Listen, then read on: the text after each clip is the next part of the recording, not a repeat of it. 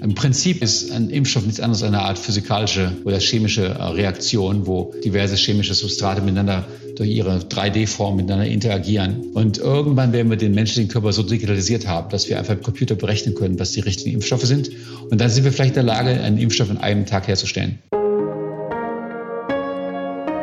Chefgespräch, ein Podcast der Wirtschaftswoche mit Beat Balzli.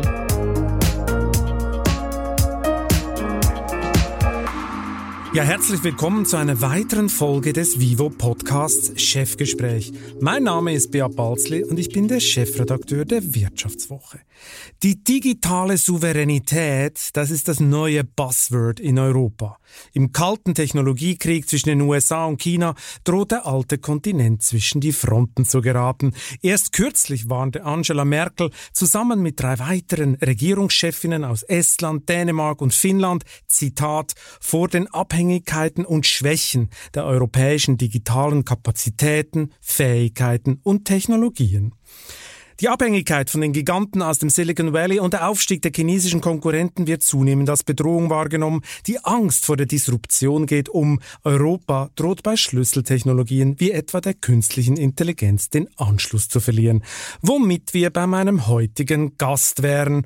Er versuchte in der Schule ohne Hausaufgaben durchzukommen, entwickelte für Google das erste Roboterauto, lehrt an der Elite-Universität Stanford künstliche Intelligenz, leitet die größte Online-Universität Universität der Welt und ist Chef des Flugtaxibauers Kitty Hawk. Sebastian Truhn gilt als der deutsche Star im Silicon Valley. Hallo Herr Truhn, schön, dass Sie heute bei mir sind. Freut mich da zu sein, ja.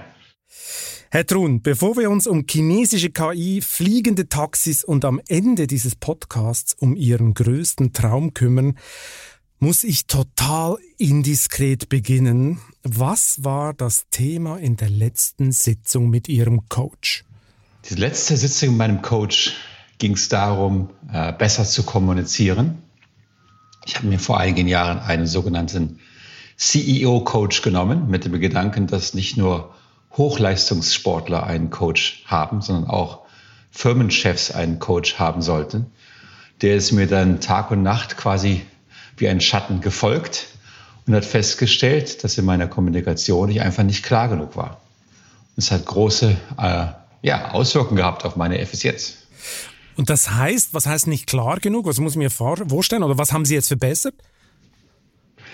Ich habe seinerzeit oft mich mit einzelnen äh, Personen in der Firma getroffen und Entscheidungen getroffen und vergessen, diese Entscheidungen anderen Personen mitzuteilen. Und das führte dazu, dass einem keinem so richtig bewusst war, wie eigentlich die Entscheidungen wirklich lagen. In der neuen Methode setze ich mich mit allen gleichzeitig ins Zimmer, sage gar nichts, höre zu warte auf die Entscheidung und dann weiß auch jeder, was die Entscheidung ist.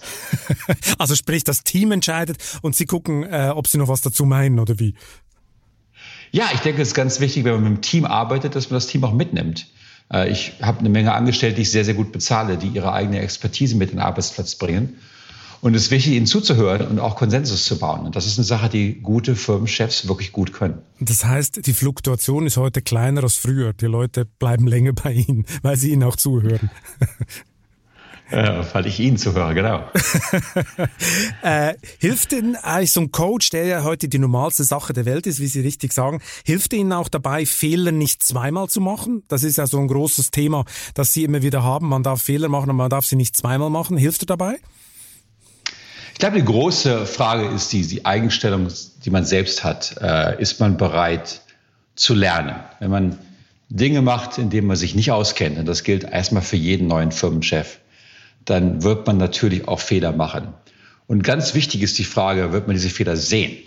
Weil wenn man die Fehler nicht erkennt, kann man davon auch nicht lernen und nicht besser werden. Und am Ende gewinnen die, die ständig besser werden, weil wie Athleten, die immer schneller werden. Man muss nicht nur gut laufen können, sondern muss auch bereit sein, schneller laufen zu wollen. Gibt es einen Fehler, den Sie zweimal gemacht haben im Leben? Oh, meine Güte. Ich habe das eine oder andere Mal ein Bier zu viel getrunken. Das habe ich dann immer wieder bereut am nächsten Morgen. Das machen Sie immer noch oder war das in Studentenzeiten? Macht das immer das noch? in Studentenzeiten sehe okay. ich stärker, ja. Ich trinke schon seit Ewigkeiten keine harten Getränke mehr, kein Whisky mehr. Okay, das ist auch total ungesund. Welche Anekdote, wenn wir gerade bei den Fehlern äh, sind, welche Anekdote würden Sie eigentlich bei einer Fuck-Up-Night erzählen? Äh, viele, viele Dinge. Ähm, einer meiner größten Fehler war, Google X zu verlassen. Ähm, das war damals so, dass ähm, die Google X sehr gut lief, aber noch gar nicht da war, wo es hin sollte. Wir hatten damals noch viele Forschungsprojekte und keine Produkte oder relativ wenig Produkte. Und äh, ich bin ja relativ spontan, habe ich es verlassen, weil wir Udacity gestartet haben und ich, die einen Firmenchef brauchten. Aber im Nachhinein glaube ich, dass äh, Google X besser gegangen wäre, wenn ich das nicht gemacht hätte. Es gibt jeden Tag kleine Fehler, wo ich äh, ja schlecht kommuniziere, meist zum großen Teil. Das sind die meisten Fehler, die ich mache. Schlecht kommuniziere und dann auch schlecht äh, strategische Entscheidungen treffe, wo ich dann äh, ein Beispiel wäre, wir haben mit Udacity in Ursprungszeiten haben wir einen äh, Verband gemacht mit lokalen Universitäten. Und was ich nicht begriffen habe, ist, dass die Universitäten es am Ende nicht nur lieben würden, sondern auch hassen würden, weil wir quasi eine Konkurrenz sind. Und es hat eine Menge, Menge äh, ja, Schwierigkeiten bereitet, eine Menge Geld gekostet, eine Menge Zeit gekostet. Das werde ich nie wieder machen. Nach einer kurzen Unterbrechung geht es gleich weiter. Bleiben Sie dran. Soll ich jetzt Haus oder Wohnung kaufen? Wie sparen Erben Steuern? Bei solchen Fragen kann eine professionelle Zweitmeinung helfen. Die gibt es jetzt mit dem neuen Vivo Coach Newsletter. Er liefert jede Woche Antworten auf Fragen zu Geldanlage, Vorsorge, Steuern, Recht und Karriere. Und Sie können selbst Fragen stellen. Die Antworten geben unabhängige Expertinnen und Experten. Abonnieren Sie den kostenlosen Newsletter jetzt unter vivo.de slash newsletter slash coach. Vivo Coach. Wissen, das sich auszahlt. Aber nochmal zurück zu Google X, wo Sie gegangen sind, was Sie nicht hätten tun sollen. Sind Sie denn so ein sprunghafter Typ? Im, im Nachhinein wahrscheinlich zu sehr, um ehrlich zu sein.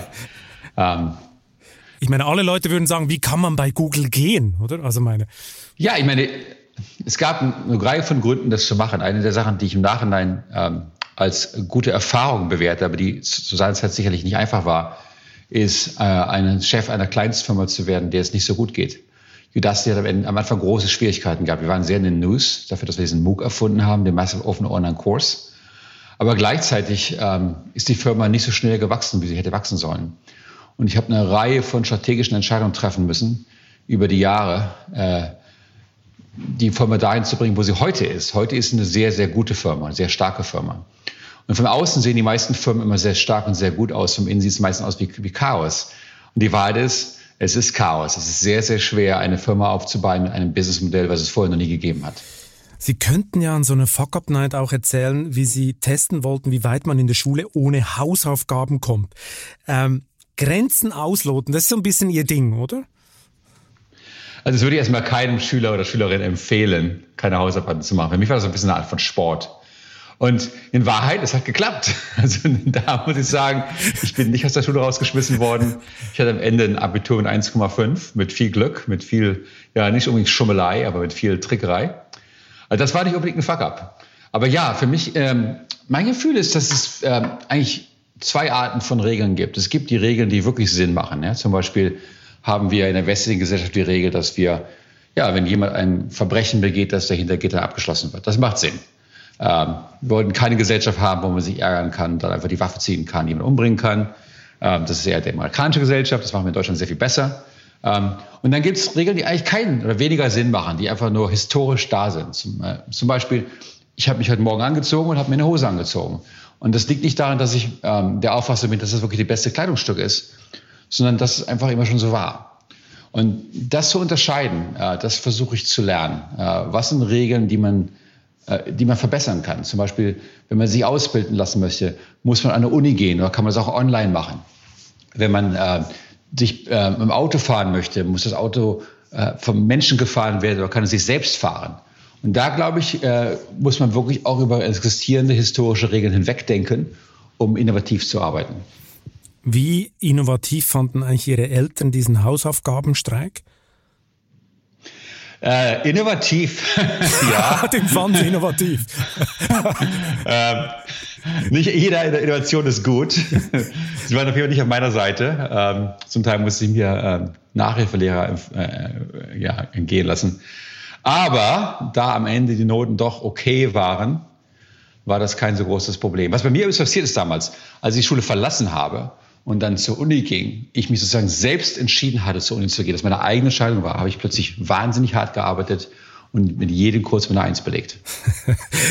Sie haben ja Mathematik studiert in Hildesheim unter anderem. Ähm, war Ihr Elternhaus denn mathematisch vorbelastet oder sind Sie da der absolute äh, Exot in der Familie? Ja, ich habe äh, Informatik studiert, also quasi Mathematik mit Computern. Ja, genau. Und dann später äh, Statistik und auch Informatik. Äh, meine Eltern waren Ingenieure. Die waren beide in der Nachkriegszeit groß geworden, hatten beide nicht kein, kein Abitur geschafft wegen der Kriegsumstände und sind auf eine Fachhochschule gegangen und haben dann ja, Ingenieure für Farben und Lacke gelernt. Und meine Mutter äh, mit drei Kindern unterwegs ist dann äh, zu Hause geblieben als hart arbeitende, schwer arbeitende Mutter.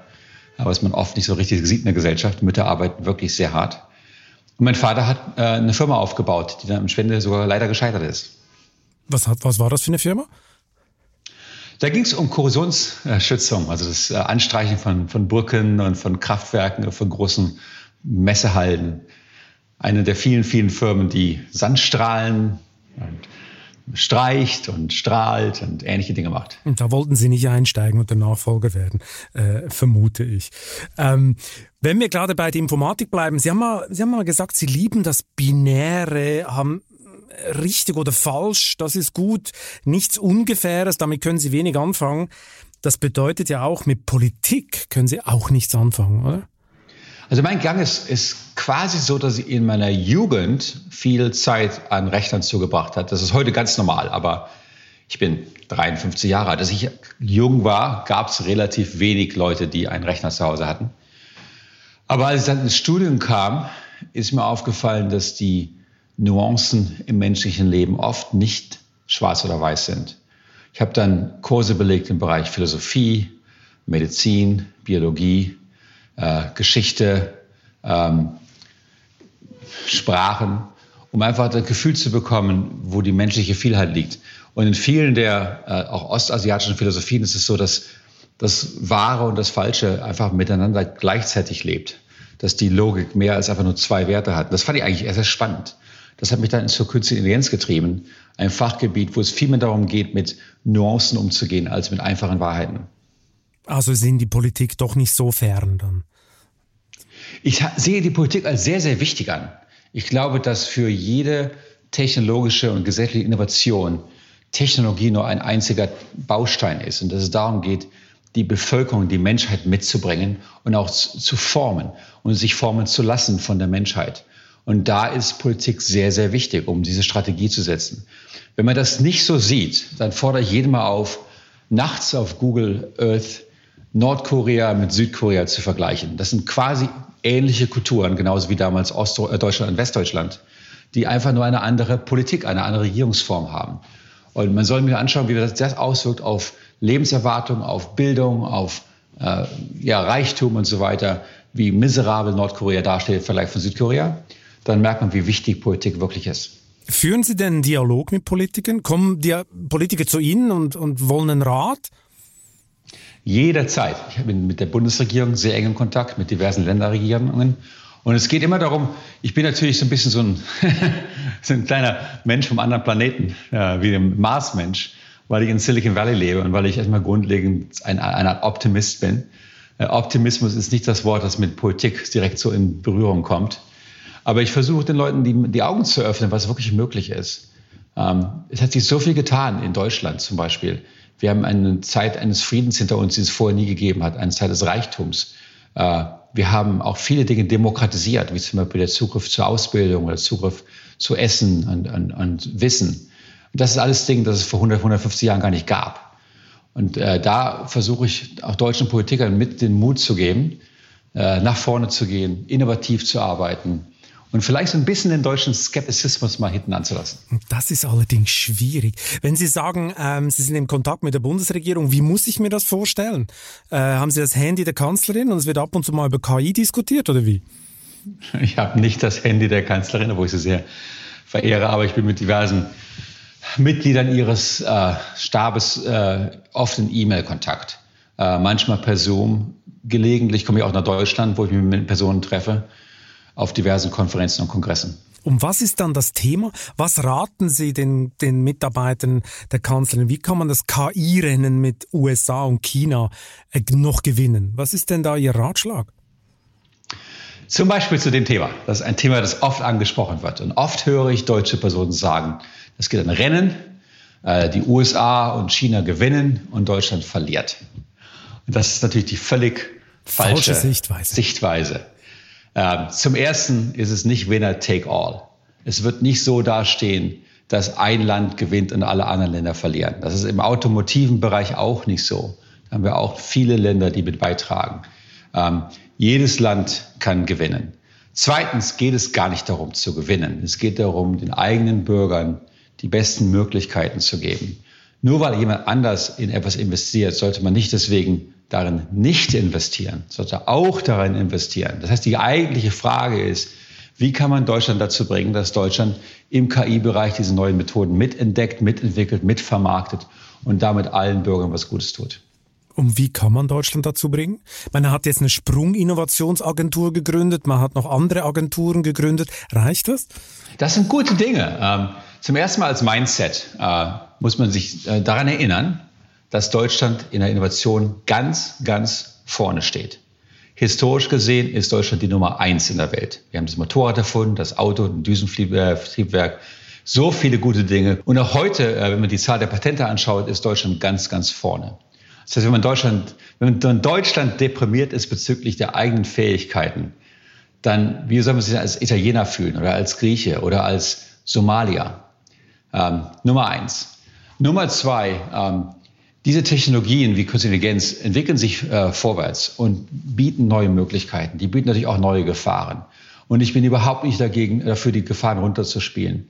Aber lass uns mal auf die Möglichkeiten fokussieren. Was können wir wirklich erreichen? Ja? Wir haben vor 150, 200 Jahren haben wir die Dampfmaschine in die Landwirtschaft eingeführt und haben es dafür gesorgt, dass Menschen von der Landwirtschaft sich wegentwickelt haben in Büroräume. Vor 200, 300 Jahren waren ungefähr 90 Prozent der Europäer Bauern, wie das auch heute noch in Teilen von Afrika so ist. Heute ist es weniger als 2 Prozent. Und das war erstmal eine gute Innovation.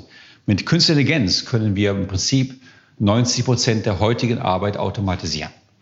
Und damit den Menschen die Freiheit geben, kreativer zu sein. Das ist erstmal eine positive Entwicklung. Viele würden dann aber sagen, das ist sozialer Sprengstoff, weil die berühmte Freiheit ist dann für meiste einfach Arbeitslosigkeit, oder? Was machen diese Menschen dann? Ich denke, man sollte sich mal zurückversetzen vor 150 Jahren, als wir tatsächlich alle Bauern waren. Äh, als wir als eine Person genug, äh, mit Vollzeitarbeit genug Essen schaffen konnte für eine Familie. Äh, und wenn man das nicht glaubt, dann reise mal nach Ruanda heutzutage und schau sie an, wie die Bevölkerung dort lebt, wo die gesamte Bevölkerung nach wie vor mit Hand ihre Felder um, um, um, umarbeitet. Ähm, und dann sollte man sich mal fragen, da kommt Sebastian vorbei mit der Gedanke, oh, wir könnten uns Landwirtschaftsmaschinen erfinden, den, den Steam Engine, ja, eine Dampfmaschine. Und äh, dann würden die großen Skeptiker ihrer Zeit gesagt haben, was passiert denn da mit uns? Wenn wir unsere Felder besser umflügen können, besseren Dünger haben, bessere Maschinen haben, sind wir alle arbeitslos. Und die Wahrheit ist, in diesem Falle, wir sind nicht alle arbeitslos. Wir arbeiten mehr als je zuvor. Wir haben Berufe, die es vorher überhaupt gar nicht gab. Nicht wahr? So wie Flugzeugpilot oder Massagetherapist oder äh, Software-Engineer. Das sind, das sind Berufe, die es damals einfach nicht gab. Und natürlich werden wir neue Berufe erfinden, weil wir ständig getrieben sind, die Welt besser zu machen. Wir wollen arbeiten, wir wollen Dinge erfinden, wir wollen uns gegenseitig helfen, wir wollen die Ineffizienten abbauen. Das werden wir weiterhin so machen. Insofern glaube ich, dass wir natürlich tolle neue Jobs haben werden. Das ist absolut richtig, aber wie Sie ja wissen, bei so einer Transformation bleibt immer ein Teil, bleibt immer auf der Strecke, weil der, der die alten Jobs verliert, nicht die neuen Jobs kriegt, oder? Und das ist ja immer so ein bisschen der Angst der Leute äh, und darum gibt es die Idee vom bedingungslosen Grundeinkommen, darum diese große Angst vor der Robotics, was ich persönlich für übertrieben halte, aber diese Transformationsverlierer, ich glaube, das ist das, was den Leuten äh, äh, so ein bisschen äh, teilweise Angst macht. Ich möchte mal zurückkommen auf das Rennen, äh, das Sie ja als äh, nicht existent bezeichnet haben. Kürzlich hat eine US-Kommission unter der Führung von Ex-Google-Chef Eric Schmidt gerade festgestellt, die USA sei durch die chinesischen KI-Kapazitäten bedroht. Also selbst die USA hat jetzt plötzlich Angst vor China. Was muss ich mir eigentlich da vorstellen? Wird das Silicon Valley jetzt tatsächlich träge oder sind die Chinesen einfach auch überschätzt? Wie würden Sie das einteilen? Ich glaube, was in den letzten Jahrzehnten geschehen ist, dass China an der Weltleitung einen Sitz eingenommen hat, den es vorher nicht gehabt hat. Und das ist dabei, die Weltmacht äh, neu zu definieren. In meiner Kindheit war die Weltmacht definiert durch den äh, Konflikt zwischen äh, der Sowjetunion und äh, der USA, den Kalten Krieg, mit dem ja, ja, schwächer werden der Sowjetunion und dem Aufwachs von Reichweiten von China haben wir eine völlig neue Balance. Und mit der Balance müssen wir jetzt mal umgehen können. Es hat sich an der Trump gezeigt, das zeigt sich jetzt an der Biden. Äh, die großen Fragen werden sein, wer werden die Weltmachten werden, wer werden die Wirtschaftsmachten sein in der Zukunft, wer wird den Einfluss haben. Und das sind Themen, die die Menschheit seit ehedem beschäftigen, noch weiter beschäftigen werden. Ähm, ich glaube, Silicon Valley ist extrem aktiv im Moment. Ähm, was hier im Moment passiert, ist unglaublich. Äh, auch durch neue Finanzierungsmethoden, äh, wo plötzlich Massen an Firmen an den Börsenmarkt gehen, die überhaupt noch kein Revenue haben. Sie meinen die Specs Im AI-Bereich haben wir Specs haben wir eine Wahnsinnsaktivität hier im Moment von Firmen, die sehr, sehr innovativ arbeiten. Also das Silicon Valley ist so aktiv, wie es es jemals war. Also nicht träge. Man muss es immer noch fürchten. Und äh, Google und Co. wird ja auch äh, gerne mal äh, so gefürchtet, dass manche auch in den USA ja sogar, sogar dafür plädieren, diese Internetgiganten zu zerschlagen, um den Wettbewerb wiederherzustellen. Eine gute Idee aus Ihrer Sicht? Ich kenne mich nicht genug aus mit den diversen Gesetzen äh, dahinter, aber im Großen und Ganzen sehe ich es mal wie Google so. Google gibt uns allen ein kostenloses Produkt, was wir jeden Tag benutzen und äh, das ich eigentlich liebe. Ich muss ehrlich sagen, ich könnte ohne Google nicht mehr leben. Und ich freue mich darüber, dass ich eine Suchmaschine habe und nicht 50 oder 100 Suchmaschinen habe, weil die Suchmaschine ist einfach so gut, dass ich damit sehr zufrieden bin. Ähm, vor Google war es unheimlich schwer, Informationen zu bekommen. Da hätte ich in eine Library gehen müssen und Bücher lesen müssen. Jetzt kann ich es einfach nur googeln. Also es ist schon für mich ein, ein toller Fortschritt der Menschheit. Aber Sie wissen ja, there's no free lunch in life. Ich meine, auch Google gibt uns nichts kostenlos. Wir geben ja Google dann auch die Daten mit unseren Suchen, die dann Google damit wieder vermarkten kann. Also geschenkt ist ja nichts. Erstmal gibt es Free Lunch, Herr Balsley. Ja? Gibt es? Vor vor 500 Jahren haben fast alle Europäer gehungert. Äh, es gibt inzwischen fast keine Extreme Poverty mehr. Jetzt ist es so in Deutschland, dass jeder, der gerne ein Lunch haben möchte, ein Lunch haben kann. Wirklich. Wir haben das erste Mal in der Historie der Menschheit mehr Probleme mit Obesität, mit, mit äh, super dicken Menschen. Äh, diese, die, die, Zahl dieser Menschen ist größer als die Zahl der super äh, verarmten und hungrigen Menschen. Ähm, weil wir durch Technologie es geschafft haben, die Landwirtschaft extrem produktiv zu machen. Per, pro Quadratmeter wirft ein Feld heutzutage 26 mal so viel ab wie vor noch 150 Jahren. Das heißt, plötzlich sind wir wahnsinnig mit, mit Essen überfüllt. Und ich sage das so, so deutlich, weil, wenn Sie, Herr Balz, sagen, es gibt kein Free Lunch, das ist die Grundhypothese, die sich hinter den Kritikern verbirgt. Sie sagen, es gibt kein Free Lunch. Wenn irgendjemand gewinnt, dann muss doch jemand verlieren. Und das ist überhaupt nicht so die Gesellschaft gewinnt. Wir haben in Europa zwischen Frankreich und Deutschland in den letzten tausend Jahren 26 Kriege gehabt. Zum Teil Kriege, die die Hälfte der, der Bevölkerung hinweggerafft hat, zusammen mit solchen. Wann war unser letzter Krieg? Natürlich können wir alle gewinnen. Ich sehe schon. Ich muss noch zwei, drei kritische Fragen stellen. Ich hoffe, Sie halten es aus, Herr Trun. Äh, ich muss ja, was, Sie, wenn Sie sagen, dass die Deutschen zu kritisch sind, dann ist Ihre Rolle als Journalist, positiv und optimistisch zu sein und den Deutschen zu helfen, diesen Optimismus zu gewinnen und damit dann auch den Kampf um die künstliche Intelligenz zu gewinnen. Darum interviewe ich ja Sie, Herr Trun, weil Sie so optimistisch sind. Ich habe noch mal eine Frage zu Google, ähm, weil Sie das so schön äh, äh erzählt haben. Äh, auf der ganzen Welt gibt's diese Suche. Ja, richtig. Äh, die Plattformökonomie strebt zum Monopol. Oder? Das ist so ein bisschen the winner takes it all äh, äh, Geschichte. Und teilweise als Chefredakteur der Wirtschaftswoche muss ich mal sagen, ähm, ist es wirklich sehr praktisch, so ein Google. Andererseits ist es auch so ein bisschen beängstigend, wie viel äh, Traffic Google äh, bei mir auf der Seite verantwortet. Und ähm, weltweit liegt, glaube ich, der Such, das Suchgeschäft oder der Wertmarktanteil von Google bei 90 Prozent. Eigentlich sollte das Unternehmen ja der UNO gehören, oder? Als Infrastruktur der Weltgemeinschaft. Also wenn die UNO in der Lage wäre, ein Google zu erzeugen und zu gründen und hochzuziehen, dann würde mich, wenn ich das fände ich das toll. Aber wo Man darf nicht vergessen, es gibt auch andere Monopole. Winner take all, European Currency, jetzt Euro in all diesen Ländern. Wie unfair ist das? Der Euro hat in Europa 100, fast 100 Prozent äh, in, in den Ländern äh, Markt, äh, ja, Abdeckung. Das stimmt. Das müsste zerschlagen werden. Ja, das, äh, das würden gewisse Sachen würden das, also gewisse Leute würden das propagieren. Allerdings hat der Euro Die deutsche Sprache in Deutschland.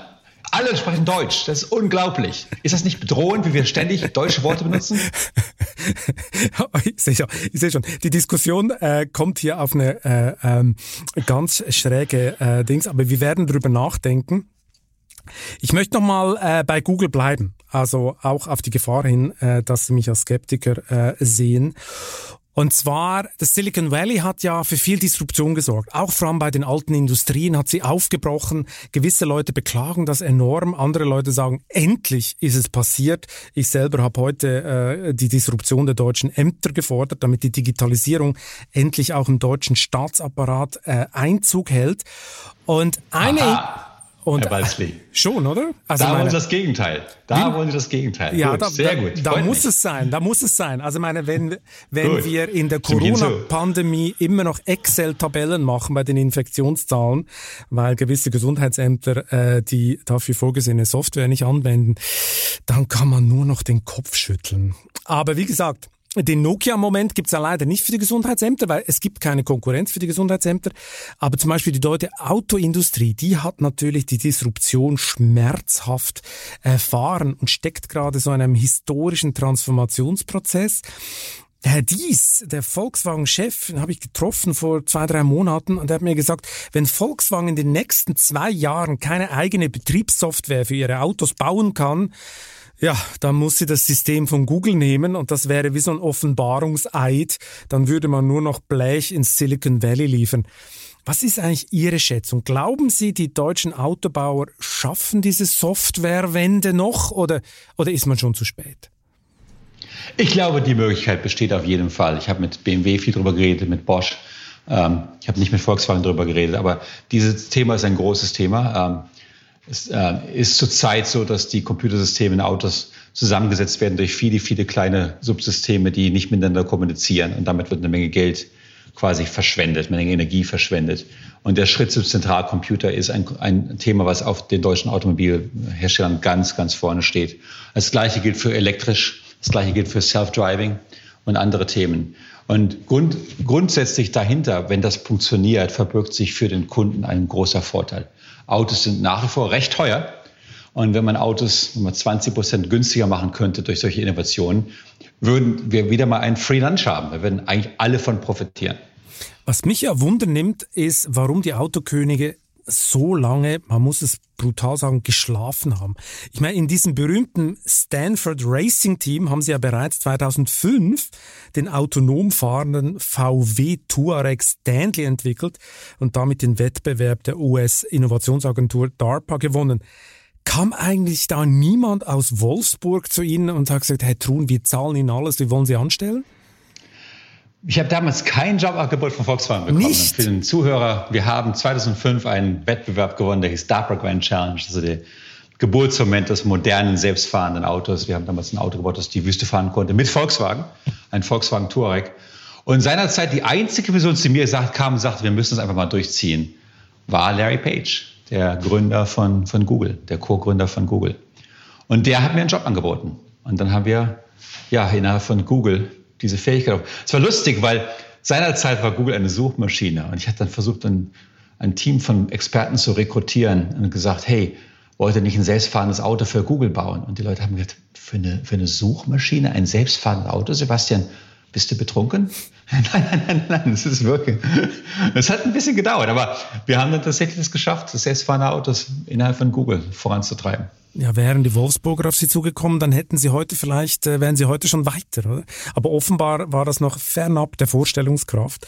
Was glauben Sie eigentlich? Ich meine, Sie haben, Sie haben jetzt gerade erzählt, wie Google auf die Idee kam, mit Ihnen zusammen so ein selbstfahrendes Auto zu entwickeln.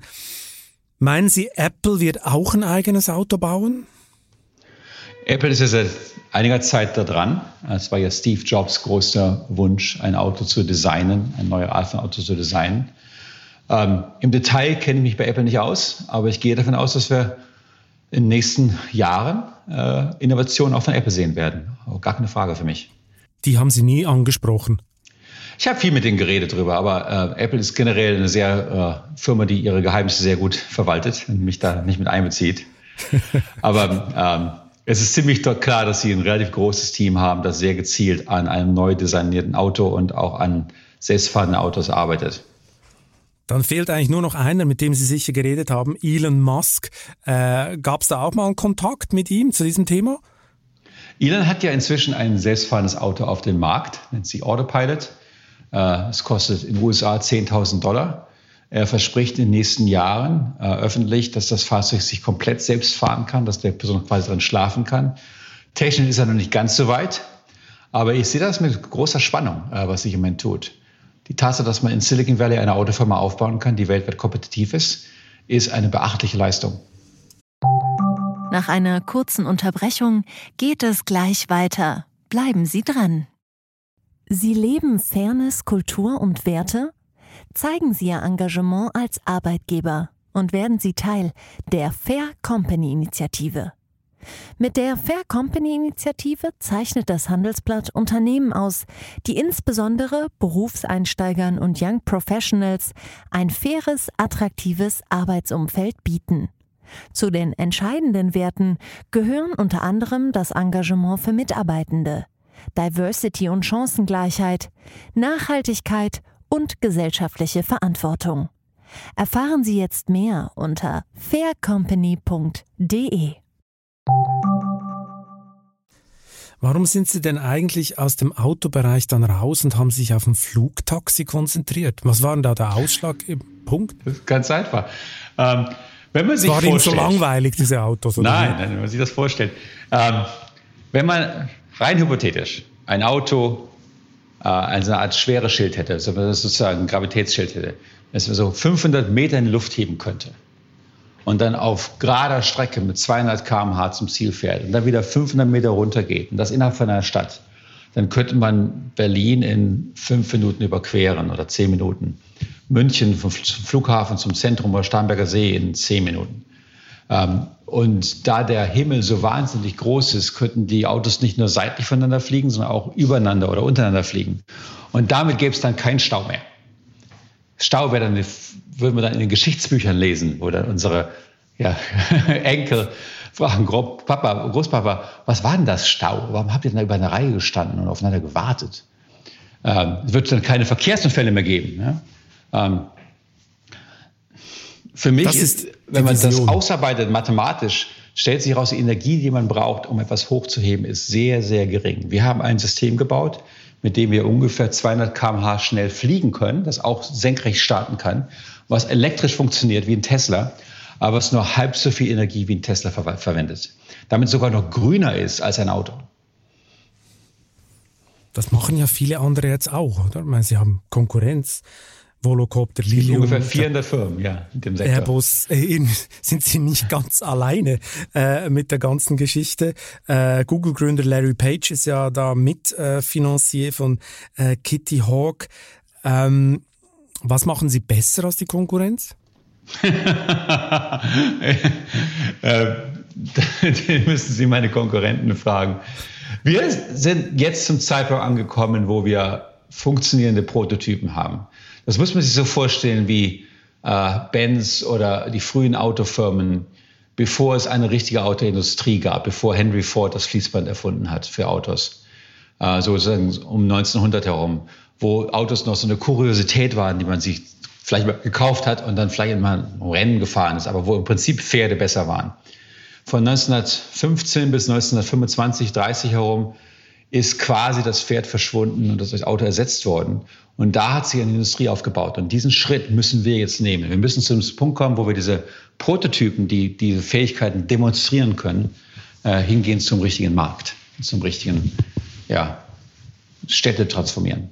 Die ersten Autos, die die Pferde abgelöst haben, das waren ziemlich äh, teure, elitäre Spielzeuge für die Upper Class. Ist das bei Flugtaxis auch so? Der Wunsch ist, dass diese Technologie quasi für alle ermöglicht wird. Und eine der schönen Entwicklungen, die es gegeben hat, dass diese Energiesysteme so energiefreundlich sind, dass die besten Systeme, die wir gesehen haben, halt nur die Hälfte der Energieverbrauch von einem Tesla, dass es im Prinzip möglich ist, diese Flugsysteme kompetitiv zum Auto einzusetzen. Das heißt, dass der Kunde dann der Zukunft nicht nur sicherer ist und auch sehr viel, sehr viel schneller, sondern auch weniger Geld für Energie ausgibt, als er das heute tut. Und wenn der Punkt kommt, glaube ich, dass diese Flugautos die normalen Autos einfach ersetzen werden. Dass wir einfach keine Autos mehr haben werden.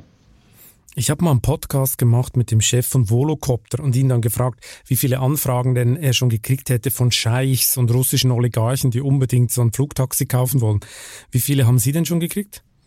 Wir kriegen viele. Ähm, wir sind nach wie vor sehr fokussiert äh, auf der ja, Prototypenentwicklung und, äh, und der Transformation zum Produkt. Ähm, wir werden die nicht verkaufen.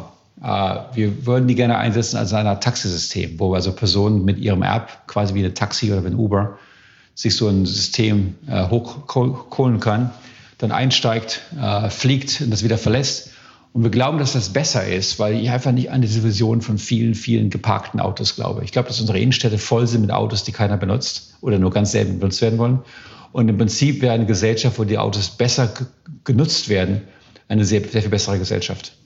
Also sprich öffentlicher Verkehr mit Flugtaxis dann. Ganz genau, Art. ganz genau. Zum Kostenpunkt, der genauso da liegen wird, wo auch ein Auto sitzt. Wie muss ich mir denn das Timing vorstellen? Haben Sie irgendein Timing? Sie sagen, Sie haben jetzt Piloten äh, entwickelt. Äh, wann geht's in den Regelbetrieb? Gibt es irgendeine Roadmap? Was muss man sich vorstellen? Wenn man sich das, äh, die Zukunft vorstellen muss, kann man sich in meinem Drohnenbereich äh, einlesen. Da gibt es eine Firma namens Zipline die in Ländern wie Ruanda und Ghana und diversen afrikanischen Ländern, auch jetzt in Nordamerika, in der Tat medizinische äh, Dinge herumschickt per Drohnen. Da geht es um, um Blutreserven, da geht es um äh, Dinge, die man im Operationssaal braucht. Und die haben es geschafft, dass in Ruanda die ganzen Blutreserven 100 Prozent benutzt werden, was eigentlich in keinem anderen Land der, der, Fall ist. Das ist heute der Fall, das ist ein, ein Business, heute funktioniert. Das ist natürlich noch nicht in Deutschland, also nicht in Europa. Aber es wird auch nach Europa kommen. Und ich glaube, der Einschnitt wird durch die Drohnen kommen, durch die kleineren Flugsysteme, die nicht ganz so schwer sind, die, auch wenn sie mal runterfallen, nicht automatisch jemand verletzen. Und dann werden danach, in den nächsten fünf, sechs, sieben Jahren, denke ich mir, diese größeren Systeme kommen, die man als Taxi einsetzen kann für sich selber. Also sprich, Kitty Hawk wird zum ersten Mal offiziell dann 25, 2025 in den Regelbetrieb geben. Das ist Ihre, Ihr Timing? Ich glaube, dass wir das, dass wir das schaffen können äh, ideal. Ich kann da nichts versprechen, aber ich glaube, dass wir das schaffen können. Und wo? Wo haben Sie das Gefühl, werden Sie zum ersten Mal im Regelbetrieb abheben? In den USA? Also wir sind im Moment in vielen, vielen Gesprächen rund um die Welt. Äh, einer der Länder, die dem am positivsten dasteht, ist Neuseeland, wo es speziell für Drohnen Regulationen gibt, die dieses sehr viel mehr ermöglichen. In Europa und in den USA sind die Drohnenregulationen gewichtslimitiert. das heißt, es ist schwerer, eine Person damit zu transportieren. Das ist in Neuseeland nicht der Fall. Das mag jetzt kleine Details sein, aber es hängt nicht nur damit zusammen, ob die Technologie funktioniert, sondern man auch die Regulatoren davon überzeugt. Mhm. Und sprich, in Neuseeland sind Sie in Gesprächen? Wir haben mit Neuseeland viel gesprochen, das ist auch alles in den Medien gewesen ja. und auch mit diversen anderen Ländern. Okay, gut, da sind wir gespannt, wo es dann, äh, wo es dann startet. Sie haben vorher Ihre Vision ein bisschen erklärt, wie Sie überhaupt auf die Idee gekommen sind. Äh, dann gibt es keinen Stau mehr mit ganz vielen Flugtaxis. Ja, den Stau gibt's ja eh nicht mehr, oder? Seit Corona. Äh, die Leute sind im Homeoffice, fahren gar nicht mehr in die Metropolen. Brauchen wir überhaupt noch Flugtaxis in Zukunft, wenn alle im Homeoffice arbeiten?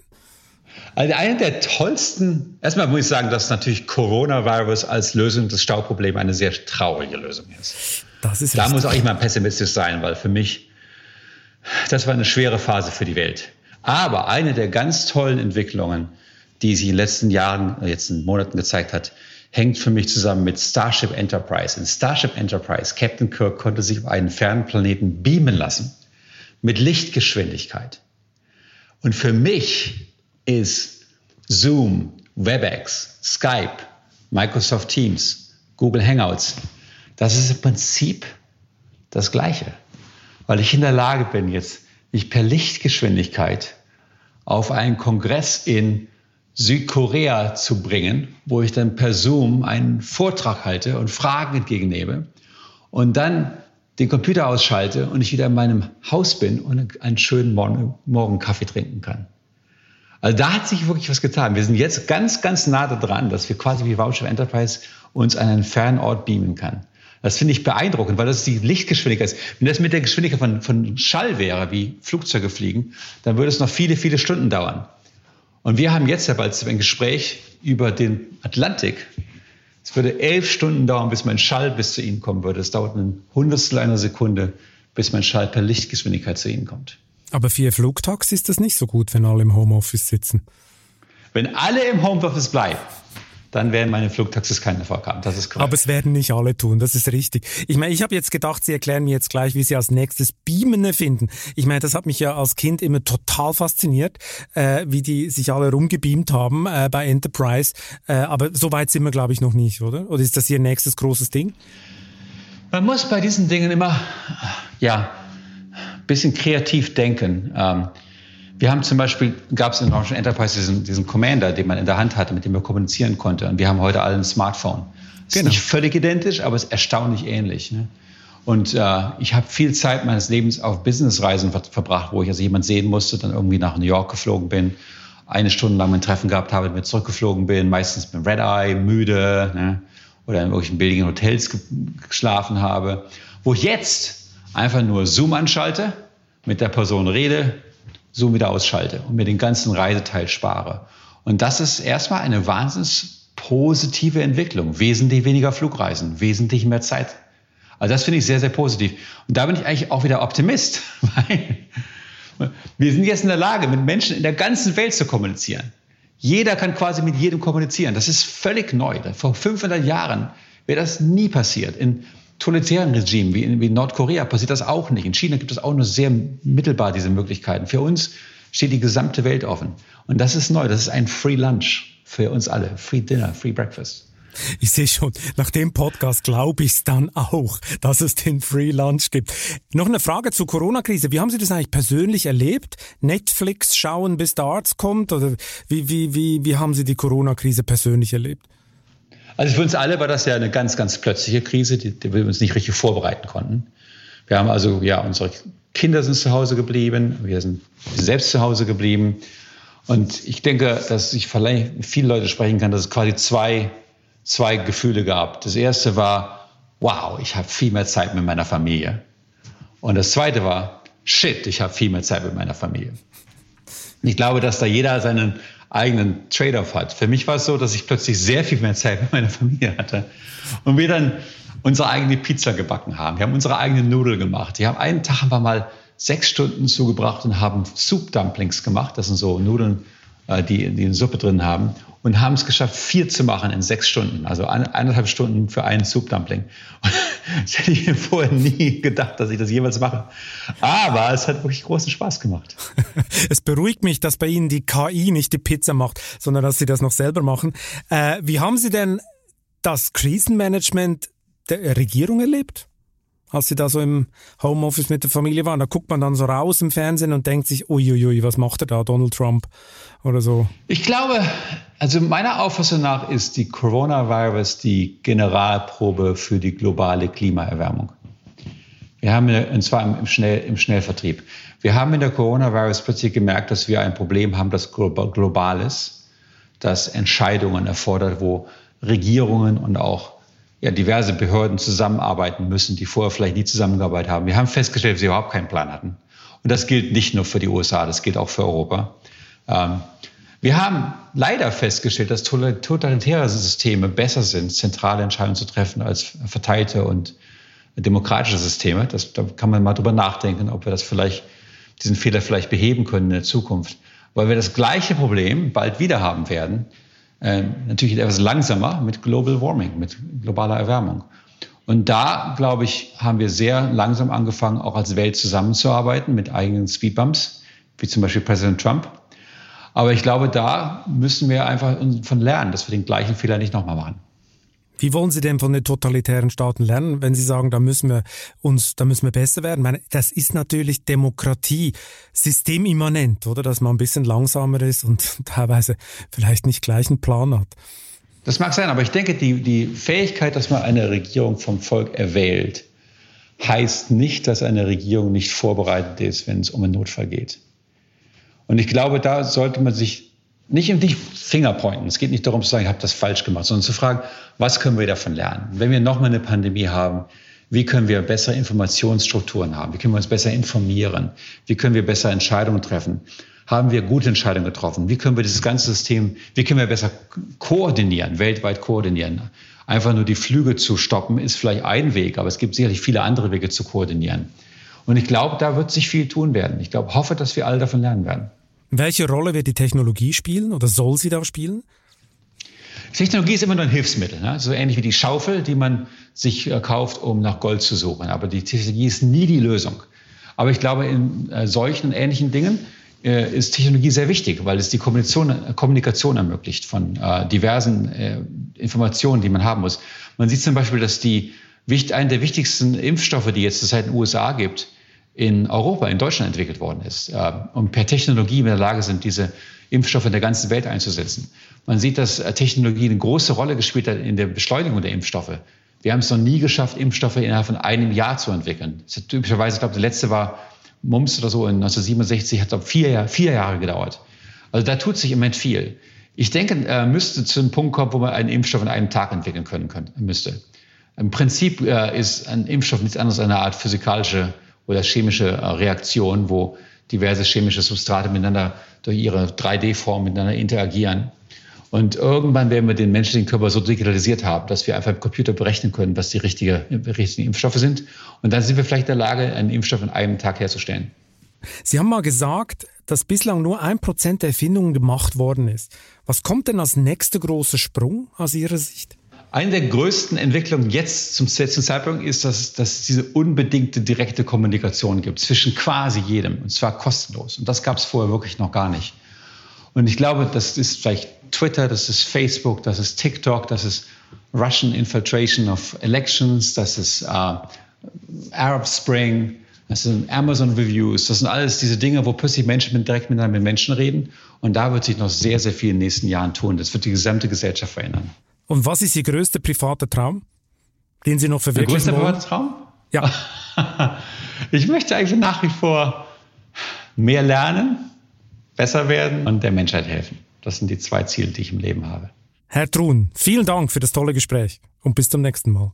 Herr Balzig, schön mit Ihnen zu sprechen und ich hoffe, Sie sind jetzt optimistisch und haben enjoy your free lunch tomorrow. Und das mit dem Free Lunch, das hat mich so beruhigt. Das ist super. Alles klar. Tschüss. Tschüss. Ja, liebe Zuhörerinnen und Zuhörer, wir haben jetzt mit Sebastian Truns viel über die Zukunft geredet und dazu gehört natürlich auch die Tatsache, die Zukunft wird grüner. Nur auf welchem Weg und mit welchen Instrumenten, da scheiden sich die Geister. Vor allem an der Börse wird es eine entscheidende Frage sein, nach welchen Kriterien Unternehmen beurteilt werden. Sind sie grün oder sind sie nicht grün? Ja, Je nach Kriterium gibt's da unterschiedliche Resultate, was natürlich unheimliche Folgen für diese Firmen hat. Die neue grüne Börsenmoral, das ist die Titelgeschichte der aktuellen Wirtschaftswoche und die sollten Sie sich unbedingt durchlesen. Ich wünsche viel Spaß dabei und eine schöne Zeit bis zum nächsten Chefgespräch. Bleiben Sie gesund.